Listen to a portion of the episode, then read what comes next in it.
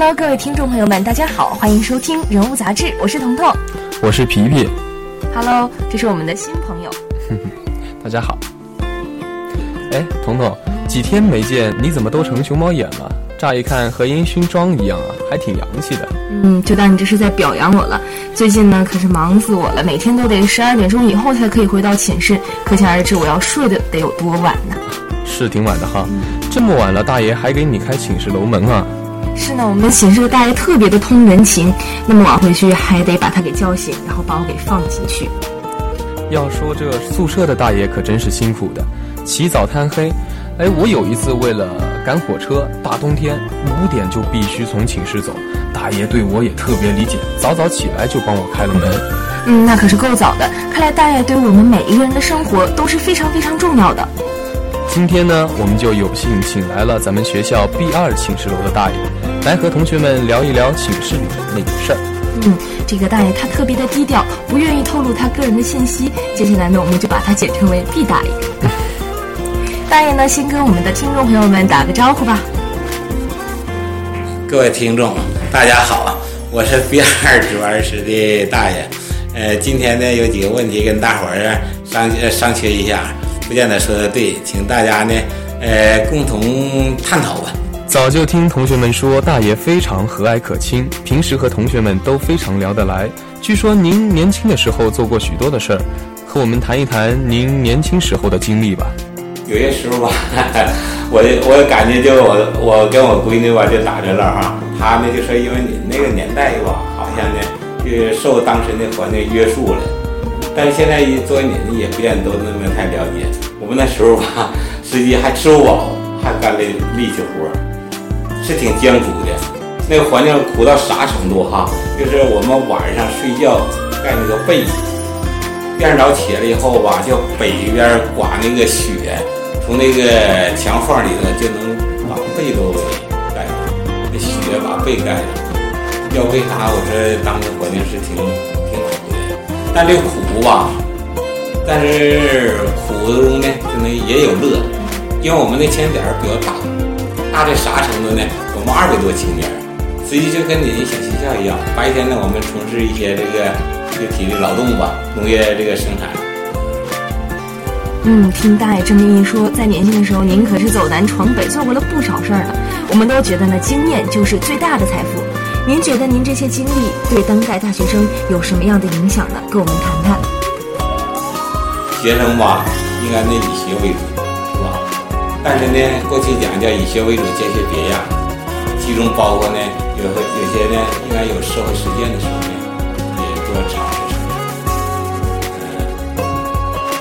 说像您呢，远离家乡，远离父母，呃，到这个学校呢。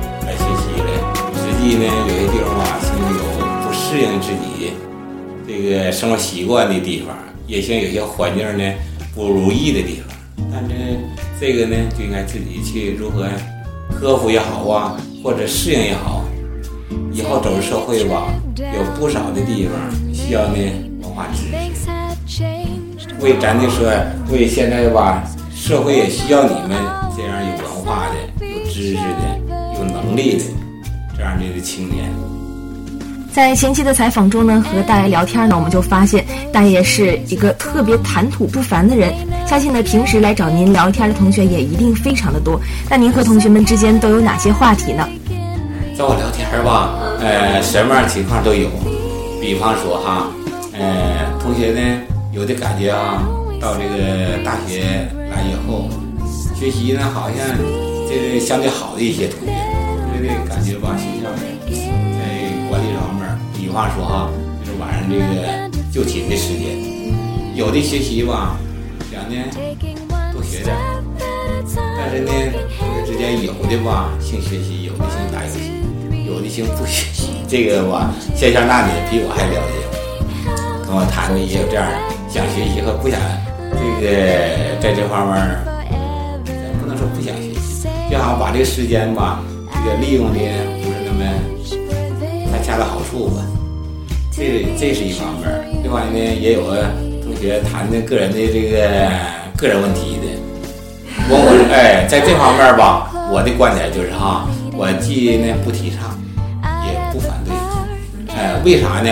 我说到这个青春期的时候呢，也是自然的事儿。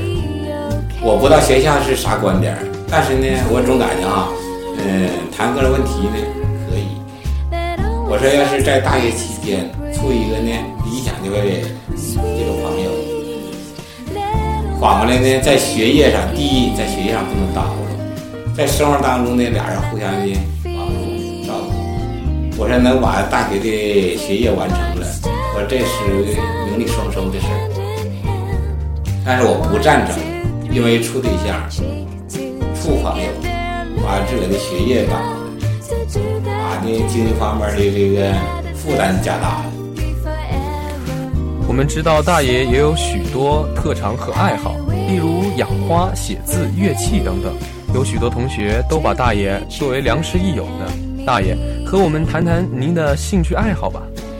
噔噔滴噔噔滴噔噔滴滴噔，哎，我就那些那谱吧，到现在我还有的都还都能能那啥呢，哎，还能记着，还能唱出来了。但是我就说那回吧，就是啥时候了？我哎，别人拿个笛儿，我说我吹着，我看我这些年不吹还能吹响，还能吹出来。哎，就瞪俩就吹不出来了，不知道咋回事，就掌握不了那个技巧了呢。嗯，我挺喜欢养花，我爱好实际吧，也不能说爱好吧。就是一般的工作我都挺愿意。嗯，看来大爷真的是很受我们同学的欢迎和爱的。每天在寝室楼中工作，相信您对学校的建设也一定有一点自己的小看法吧？第一吧，我感觉哈，我这个我来以后我就提了一个意见，当时我就发现这个学生用加热棒，嗯嗯嗯，这个问题哈。因为我当时来了以后，我就看学生上那个水房打水，嗯，我发现的，嗯，打暖壶的，东西玩意儿呢，拽的，烫了我倒没发现，但是呢，这些现象我都是瞅出来了。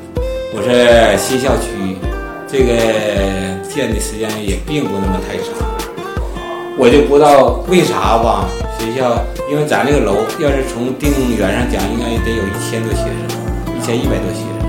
实际呢，设个水房也不是不应该的，因为学生吧，他毕竟呢，特别像女孩儿，我就说啊，洗头、洗脸、洗脚，包括洗衣服，都得需要。到冬天，都哎都得用热水。我说为啥这个热水管就不能接到楼房里头？实有不少的东西吧，就像我说的，嗯。实际也是那样，就是从从学生吧，小学就开始应该这方面教育，包括家庭呢，在这方面也应该有这方面教育，不能把孩子也养成啥习惯呢？就是特别自私。虽然人吧，就像我说那句话，就是这个人是动物转变过来的，最大的特点就是自私，在这方面就不能引导，就得加以约束，就跟那个。李克强总理说那句话：“把权力装在笼子里，得有约束，不能叫他胆大妄为。”哎，我说吧，现在就显现出来了，人还得走得正，行得正。